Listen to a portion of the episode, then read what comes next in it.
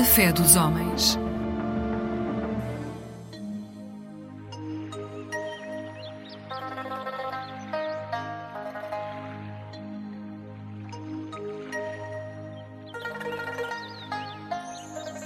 Olá, bem-vindos ao Espaço da Responsabilidade da União Budista Portuguesa e hoje vamos falar sobre um livro que acabou de sair das edições Padmakara, intitulado O Buda que há em ti Ensinamentos sobre a grande panaceia que derrota a fixação ao eu de Setchen Gyaltsap.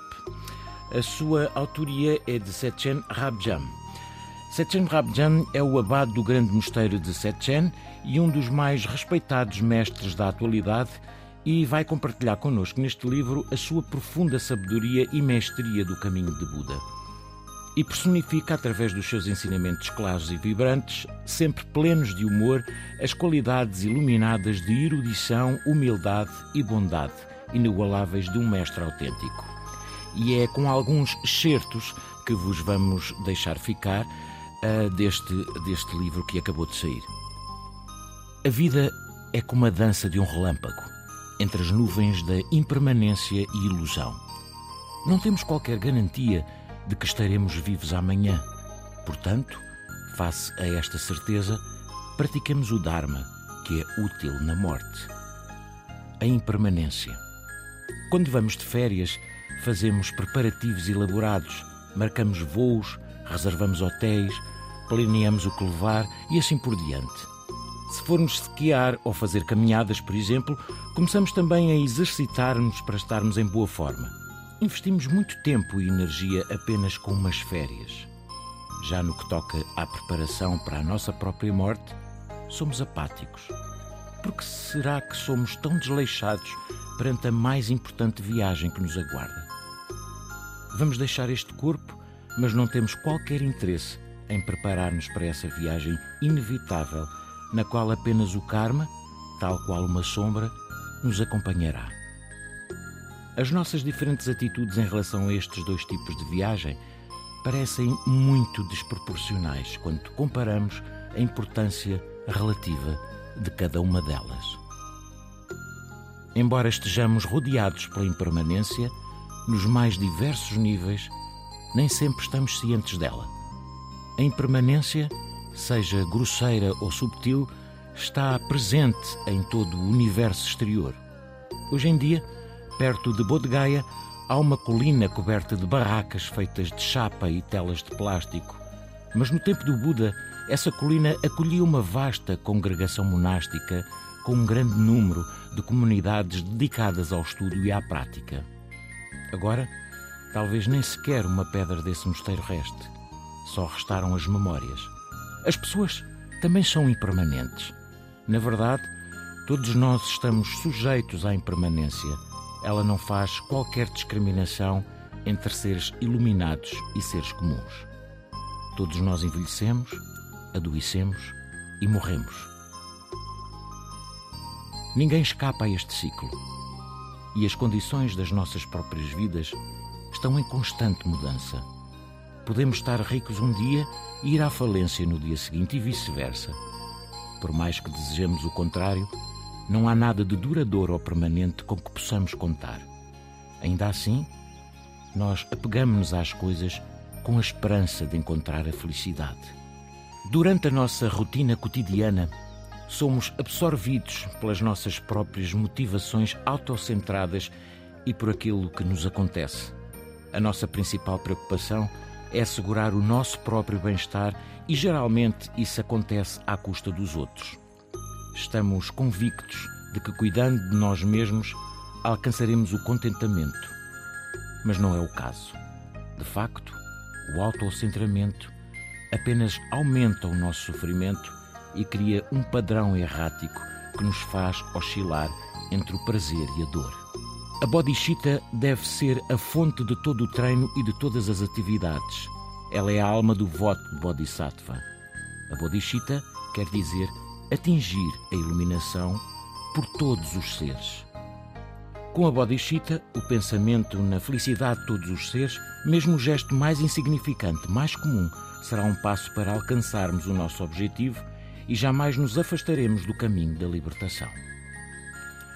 Foram alguns certos do livro O Buda que há em ti, de Setchen Rabjam, e eh, pode encontrar informações sobre este livro nas edições Padmakara ou então no site da UBP. Até à próxima.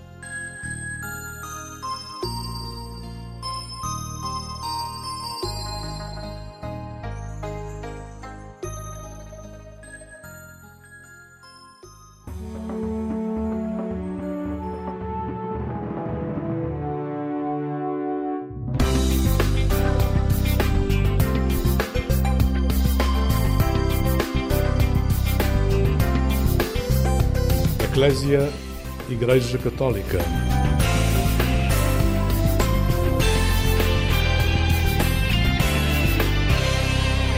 Olá, começa agora mais uma boa conversa no programa Eclésia, disponível também no podcast Alarga a Tua Tenda. Seja bem-vindo aqui à Antena 1.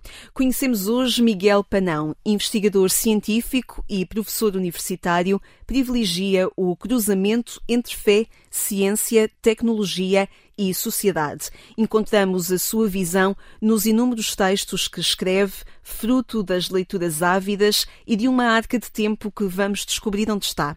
Será um homem mais de perguntas do que de certezas? Vamos tentar perceber isso já de seguida. Olá, Miguel. Olá. Olá. Combinámos tratar-nos por tu. Certo. Pronto, ótimo. Um investigador científico, professor universitário onde é que isto começa na tua vida? Se nós hum. imaginarmos a criança Miguel hum. a brincar, um, já explorava estas perguntas que nós nos habituamos a ver o cientista como um perseguidor uh, de perguntas? Sim, uma das coisas que me recordo é de gostar muito do espaço, dos astros, de ler muitos livros de divulgação científica. Uh, não é que brincasse muito com essas coisas, brincava mais com carrinhos e normalmente ganhava sempre aquilo que eu mais gostava. E uma das coisas que me recordo, agora que faz essa, essa pergunta, é. Eu tive uma digressão que foi no nono ano, em vez de ir para ciências, que eu gostava, fui para a economia. E porquê? Yeah, boa pergunta. O meu pai uh, sempre gostou muito das coisas de economia e eu pensava, bom, se calhar eu também vou gostar. Mas a um dado momento, no décimo ano, uh, percebo-me de que não queria aquilo. E então volto um ano atrás na escola. Repara, naquela altura isso não era muito comum. Sim. Foi interessante porque foi a ciência que eu gostava que me levou a tomar esta decisão difícil e obviamente que não me arrependo. Havia um telescópio numa varanda ou junto a uma janela? Eu gostava, mas não, porque eles eram muito caros. Havia uns binóculos, mas não chega. Mas havia muita leitura. E o que é que se procurava quando se apontavam os binóculos, por exemplo, para o, para o, para o céu, para os astros, para as estrelas? Epá, eu, eu acho que era mistério, imensidão, uh, curiosidade o que é que está lá que eu não vejo ou o que é que está lá embora veja. Ou seja, sempre foi isso que me fascinou. Como é que as coisas. Uh, como é que é este mundo, como é que as coisas acontecem, porque é que acontecem assim. Talvez seja um aspecto racional, mas também muito emocional. Aliás, acho que os cientistas têm a ideia de que são pessoas racionais e são. Tem de ser, o método científico, não é? Tem que ser mas acho que são muito emocionais também. E gostava de viajar, ver coisas novas e não parar de ver coisas novas. Eu lembro-me que era isso que eu pensava. A surpresa. É. Depois, enfim, a vida foi-se orientando não tanto para essa ciência, mas mais para a vertente tecnológica da ciência e foi assim um bocadinho o percurso. E quando se olhava para o céu, havia hum, perguntas de sentido da vida também? Sinceramente, não. Não, não me recordo assim nada muito místico, senão quando já estava na faculdade, estava a medir no laboratório e comecei a ler teologia. E lembro-me de uma vez de um cônego me ter uh, falado de Teilhard de Chardin, mas como não havia muitos livros de Teilhard de Chardin, eu também não os lia na altura, Uh, e por isso também não conhecia essa maravilhosa síntese que é entre filosofia, teologia, ciência. Só descobri muito mais tarde, com 20 e tal anos, a ler uh, artigos de teologia enquanto fazia medidas no laboratório. E onde é que o ler avidamente de teologia levou o Miguel Panão? Ui, ainda não sei. Enquanto for vivo, acho que estamos sempre a descobrir coisas novas. É uma coisa impressionante. E quando comecei a ler teologia, percebi como a teologia é fascinante é mesmo fascinante. Eu sabia muito pouco e cada vez que leio parece que sei menos. Por isso é que sou um ávido leitor. E o que é que persegues? É a pergunta? É o conhecimento? Boa pergunta. Essencialmente é a pergunta, eu acho. É a dúvida. Dúvida não no sentido negativo de desconfiar, uhum. mas exatamente o contrário. De que confiar que mais importante uh, do que as respostas uh, são as perguntas que nos ajudam a fazer caminho. Não sei se me estou a fazer entender.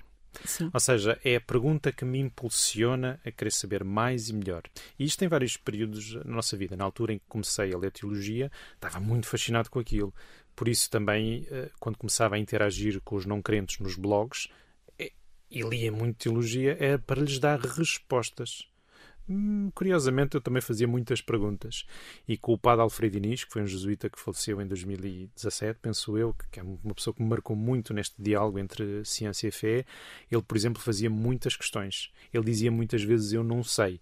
E por isso, uh, eu, formado nessa escola do não saber, da dúvida criativa e positiva, é muito mais a pergunta que me fascina. E que valor nesse diálogo com não crentes, que valor tem a pergunta de um crente. Depende neste... dos crentes. Porque há, há, crentes que não fazem perguntas, oferecem respostas como se fossem aquelas que são as respostas certas.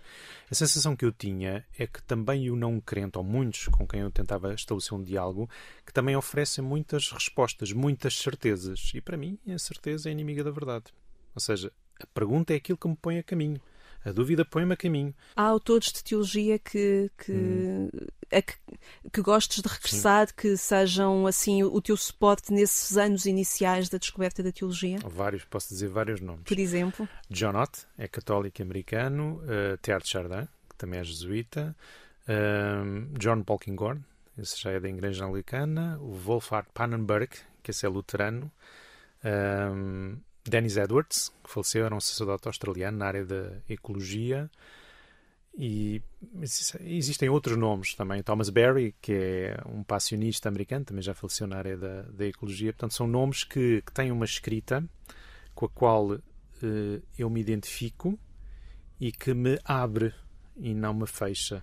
E, portanto, e haveria outros nomes. Mas... E estamos a ver aí temas que um, hoje acalentas e persegues na tua uhum. vida, uh, não só profissional, mas na tua vida Sim. de interesse, de diálogo, de, de, de conhecimento. O diálogo ecuménico, uh, com referências luteranas, anglicanas também, um, a ecologia, e Sim. aí podemos ir perceber uh, o como, o quanto hum, o carisma de Chiara Lubick, fundadora do movimento dos focolares, uh, vem também. Pergunto-te se unificar diferentes áreas onde tu já te ias sentindo acicatado ou abrir mais horizontes. Juntando, ou seja, ao unificar, abre. Eu tenho uma vida na igreja desde que sou miúdo, mesmo se os meus pais não eram crentes. Ou seja, a conversão na nossa família surge mais tarde. Foi a minha, a minha irmã foi a primeira pessoa a querer ir para a catequese por causa, talvez, das colegas, mas posso estar enganado. Depois eu fui à catequese por causa dela. Se a minha irmã vai, porque é que eu não vou, não é? Ou seja, e depois há é uma conversão da minha mãe uh, através de um colega dela e de, da ligação que ele tinha com os grupos do renovamento carismático. Então, a partir desse momento que ela se converte, é que ela começa-me a questionar, apesar de eu já ter catequese na altura. Nesse, nesse momento, o renovamento carismático teve muita importância, uhum. porque vem-me fazer descobrir uh, uma igreja que eu não conhecia e que ia muito para além da missa, ia muito para além dos escuteiros, uma igreja viva depois, o que acontece é que quando começa a entrar na universidade, e também por, enfim, pela própria vida pessoal, etc., a um dado momento as coisas vão se desligando. Quando conheço a minha esposa, não é? ou seja, na altura, minha colega de mestrado, e depois namorada, e depois esposa, a Marta, aí é que conheço uh, movimentos focolares, que eu já tinha ido a uma outra coisa. Mas uh, confesso que achava que era demasiado centrado em Chiara Claro que quando comecei a conhecer melhor o ideal da unidade, percebi, hum, pois, mas Chiara como Maria dirige todo o nosso olhar também para Jesus. Mas uma coisa que me fascinou foi trazer a vivência espiritual para o cotidiano. E o trabalho... movimento o trouxe Sim. Ou seja, pela pessoa de Foco, por exemplo, que é um dos, diz um dos cofundadores, uh, da, da obra de Maria, não é? que é o nome mais oficial, mas é um Movimentos Focolares, e a maneira como ele colocava a sua vida espiritual no trabalho, na sua cotidianidade, epá, aquilo começou-me a fascinar. E a um dado momento percebo que este carisma da unidade é de uma abertura extraordinária. Porque ninguém está fora. E isso mudou a minha maneira de ser.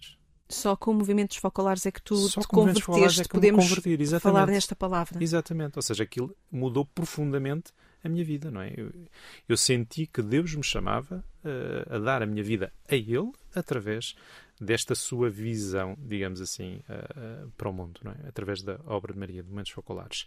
O Momentos Focolares fascinou-me e informou-me, não é? Naquilo que eu sou, como focolarim também, uh, exatamente porque me fascina esta ideia de nós unirmos aquilo que parece dividido. Mas, e não é que sejamos o mesmo, porque só podes unir aquilo que é diferente. Que é diferente, claro. E depois isto abre-te uma perspectiva para a Trindade e para toda uma visão, ou vamos, não vamos dizer visão, porque há muitas visões, mas para toda uma experiência de Deus que é extraordinária, de unidade na diversidade. Vamos à primeira proposta musical. Estamos a conversar com Miguel Panão. Propõe-nos esta noite escutarmos uma música Walk on Holy Ground, uma música que marca a sua vida, que marca a sua espiritualidade e já vamos perceber porquê. Vamos ouvir e depois vamos continuar a conversa. From the moment I first heard your call, Lord, I left the rest behind me. You alone became my all. Grant that I may keep my eyes on you. May I learn to look within and see beyond.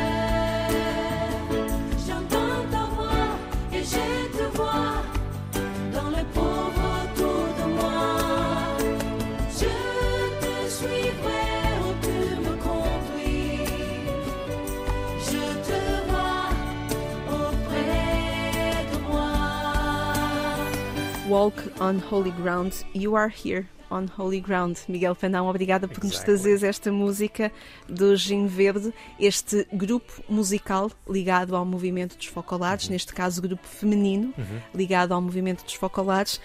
Hum, o, que é que, o que é que esta música mexe aí dentro? Quando a escutas, o que é que acicata ou o que é que te desafia? Uh, Holy Ground é, para mim, terreno vários- sagrado. É um terreno sagrado. E, e o terreno sagrado, há muitos terrenos sagrados, mas do ponto de vista relacional, o maior e melhor terreno sagrado é mesmo o outro. Quando o outro é um terreno sagrado, isso altera também a nossa forma de estar com o outro, independentemente de quem seja. Pode ser a senhora do supermercado que tu vês triste e tu procuras fazer tudo para extrair dali um sorriso.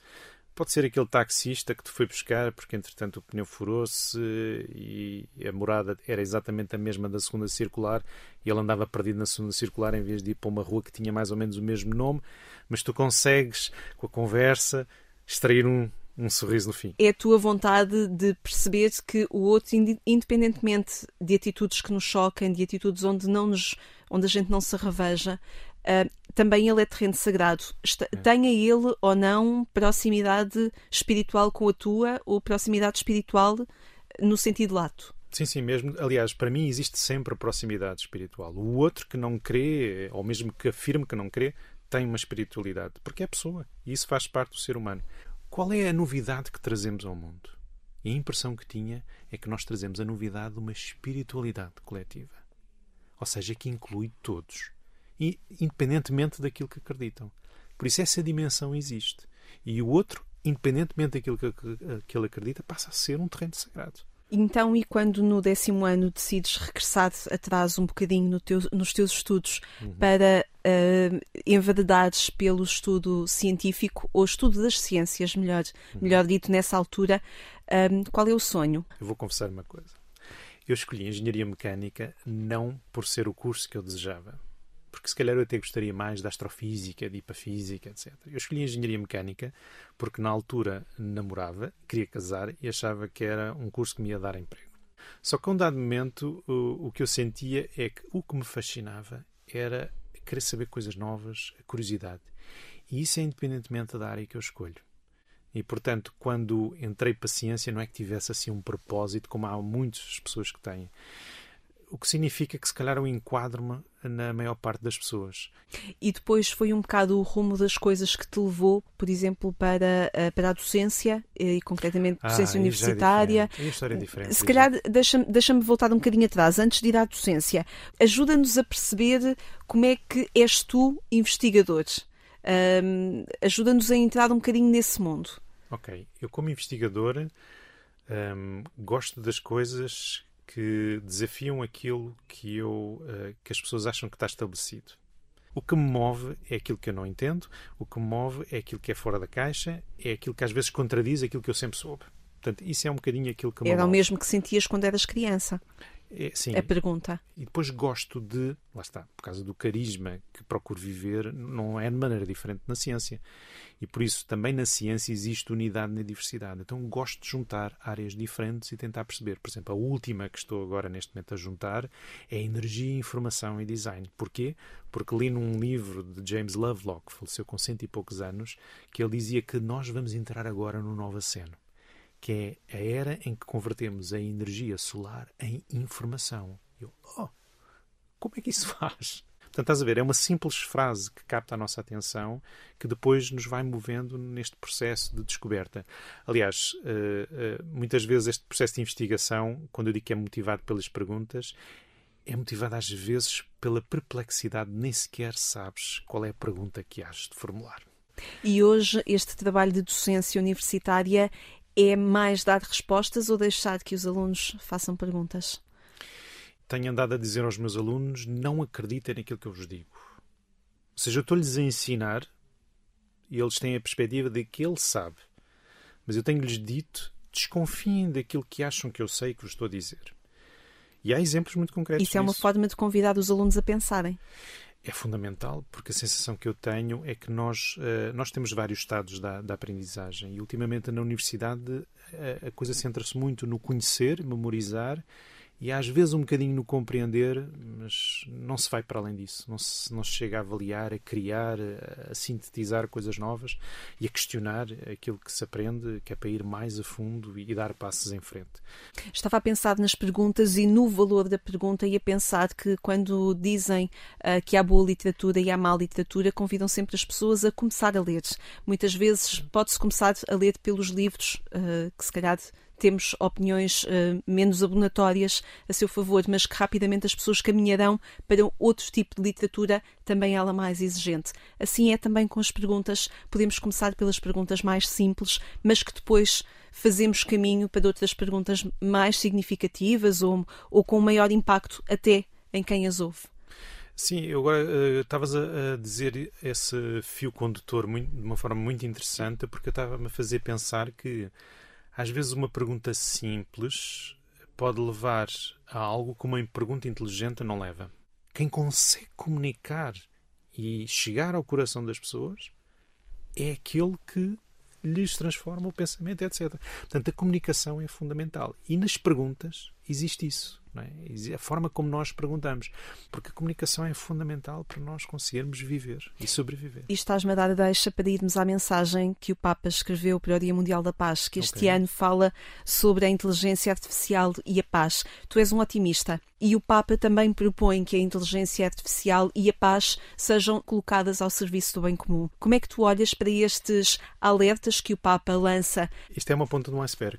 Ou seja, há muito que está por trás e há muito que ainda há a refletir. Eu próprio também sinto essa necessidade. A, a impressão que eu tenho, acho que temos alguma tendência de torná-la como se fosse alguém, porque é algo. Uhum. É diferente. E, e, depois podemos pensar, mas como é que ela surge? Não é uma espécie de uh, tecnomimetismo daquilo que acontece em nós? Não sei, porque nós também ainda não compreendemos muito bem como é que funcionamos, como é que funcionam os nossos neurônios, como é que funciona o nosso cérebro, o que é que é a consciência. É qualquer coisa que ainda se estuda hoje. Portanto, uh, isso à parte, existe a ferramenta. Epá, e a ferramenta é revolucionária. E a ferramenta é séria. E pode ser muito bem usada, pode desbloquear muitas coisas, mas também pode bloquear muitas coisas. E o Papa, quando uh, alarga o horizonte da inteligência artificial, que às vezes é centrado na técnica, ou seja, como é que funciona, como é que podemos utilizar para dizer, não, mas que impacto é que tem na sociedade, que impacto é que tem nos nossos relacionamentos, na educação, na política, nas decisões que tomamos, porque realmente isso vai acontecer e já está a acontecer. Uhum. E onde é que isto nos pode levar? O alerta que eu deixo é. O Papa, inclusive, na mensagem fala um bocadinho disso na parte educacional que diz que no meio disto tudo o importante é o pensamento crítico. Utiliza uhum. estas duas palavras, que é, são ferramentas, não são alguém. O que significa que qualquer pessoa que trata estas ferramentas como alguém a única coisa que faz é torna-se um personagem da ficção. É uma ferramenta, nós podemos usá-la, mas não fazer dela alguém. E isto pode interferir mesmo na, em opções. Aliás, vimos a interferência que, que, que, pode ter em campanhas eleitorais, por exemplo. Não há, Nos Estados Unidos, por exemplo, não nós há muito... isso. Exatamente. E portanto há aqui uma zona de perigo, de grande perigo. Mas tu não imaginas o alcance disto. Nós, como seres humanos, estamos ainda em evolução, não é? E, e se nós achamos que moldamos as ferramentas, muitas vezes nos esquecemos que as ferramentas moldam-nos. E por isso, a questão da inteligência artificial é como é que nós seremos moldados no futuro. E temos aqui dois caminhos. Há vários caminhos, mas aqueles possíveis, e que o Papa fala um bocadinho também nisso, quando ele refere a algo ou ética, não é? Das duas, uma, ou continuamos pessoas com um coração de carne, ou passamos a ter um coração de perna, eh, de pedra. De pedra. É? Ou seja, pessoas que, uh, distantes uh, dos outros, apesar de estarmos hiperconectados. É? Aquilo que me parece importante é, é nós um, termos consciência daquilo a que damos valores e de orientar o nosso uso das ferramentas para aquilo que realmente traz valor, não pensando que são alguém. Epá, são algo. E é bom usá-las como algo, para que nós possamos ser alguém e ver o alguém dos outros. Por outro lado, também significa que se calhar o futuro pode passar não tanto pelo online, mas pelo offline. Precisamos de mais espaços para estar offline. Para quê? Para nos distanciarmos de todo o rebuliço que existe à nossa volta e podermos ter o tal pensamento crítico que o Papa convida na sua mensagem. Nós a ter. Vamos à música e vamos dar espaço também a que a música fale connosco. Mais uma proposta de Miguel Panão. Esta noite vamos a 1998 uhum. ouvir os Silence Four e a cantar a música Não Sei Dizer. O silêncio e que importância tem? Se assim tu vês em mim alguém melhor que alguém sei que minto, pois o que sinto não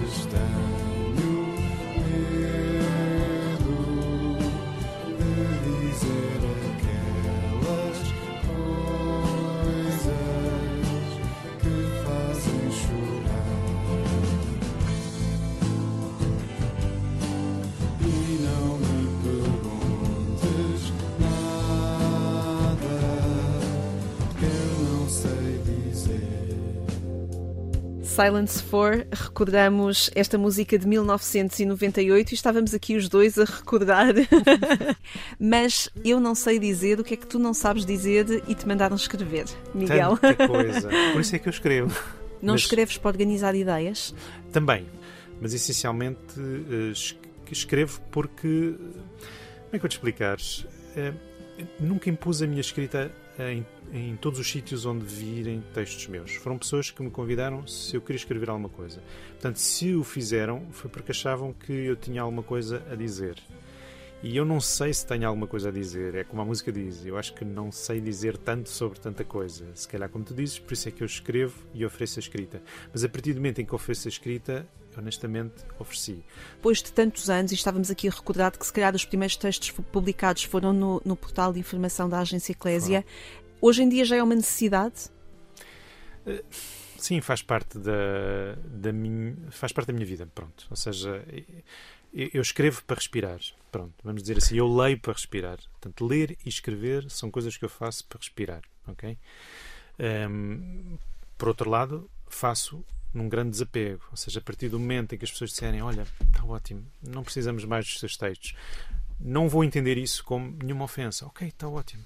Não, não envio mais os meus textos. Lês e escreves eh, para ganhar tempo, para ganhar espaço. Eh, este livro que tenho na minha mão, que tem como título Tempo 3.0, uma visão revolucionária da experiência mais transformativa do mundo, é o quê? É, obviamente que a inspiração foi algumas coisas que vemos no mercado, como o Life 3.0. Só que, enfim, é importante perceber que ah, quando- eu gosto de juntar ideias, não é? E, portanto, ao gostar de juntar ideias, apercebi-me que, ah, pois, se é o tempo 3.0, então tem que haver um tempo 2.0 e 1.0. Isto é como, já agora aproveito, é assim que se constroem as Sim. ideias na minha Sim. cabeça. Tem que haver um 2 e um 1. O que é que será o 2 e o que é que será o 1? Bom, o 2 é antes do 3, portanto deve ser aquilo que nós vivemos. E o 1 há de ser antes do 2. E depois, quando olhei para a Irmandade do Tempo da Grécia, não é? do Cronos, Kairos e Ion, apercebi-me de que havia uma relação entre isto. E a um dado momento apercebo-me também, pois, e 3 é o número que vem seguir ao 2, mas que soma com 1, não é? Porque 1 mais 2 igual a 3 e é a única operação desse género. Curioso, ele sintetiza os outros, mas é de novo, é diferente. E foi isso que quis transmitir neste livro. Ou seja, mais importante do que gerir o nosso tempo é a experiência de tempo que fazemos. E que não pode ser só gerir. Pode ser gerar. Gerar significa transformar. E como é que eu gero tempo? Gerindo a atenção. Porquê? Porque ao gerir a atenção, consigo gerar mais transformação em mim e, consequentemente, tempo. Mas que tipo de tempo? Tempo diferente, tempo cairológico, tempo oportuno, tempo certo, ou seja, gera oportunidades de transformação. Isso é o que significa gerar tempo. Então, e agora o 3.0 vem de onde? Vem da necessidade de ir a fundo, né? de, de unir o que é diferente, como o 1 e o 2, em algo que é novo, que é mais profundo. Mais do que uma gestão de tempo, há uma experiência de tempo. Então a ideia do livro é ajudar cada pessoa a encontrar o que é que é para si o tempo profundo. Porque uma das coisas que eu digo é que não há receitas, não esperem encontrar receitas. Podem encontrar propostas, mas depois cada pessoa é única e por isso faz a sua experiência de tempo. E ao partilhar a sua experiência de tempo com os outros, vai também ajudar os outros a perceber-se da sua experiência de tempo. E depois percebemos que isto é tudo uma sinfonia de histórias entrelaçadas. Portanto, é um bocadinho isso que explora. Eu estou a ouvir-te falar e na minha cabeça está sempre o poema da Adília Lopes, que, e os poetas têm sempre uma forma muito particular de explicar as coisas também, em que ela diz que o tempo é templo. e, e vem muito de encontro àquilo que, que tu estavas a dizer, de nós gerarmos tempo, gerarmos espaço, e estava-me a perguntar também se quando fazemos perguntas também estamos a gerar tempo e a oferecer tempo às pessoas para se confrontarem com essa pergunta e para irem em busca de possíveis respostas, de possíveis caminhos para novas perguntas. Miguel, foi um gosto imenso ter-te aqui. Obrigado, Lídia. obrigada a si também que esteve connosco a acompanhar esta boa conversa com Miguel Panão. Pode voltar a ouvir-nos a partir do portal de informação da Agência Eclésia ou procure-nos no podcast Alarga a Tua Tenda. Pode descobrir outras boas conversas enquanto espera pelo nosso regresso aqui à Antena 1 já no sábado de manhã pelas 6 horas. No domingo damos-lhe também os bons dias. Eu sou Lígia Silveira, obrigada por ter estado connosco. Tenha uma excelente noite e uma vida sempre feliz.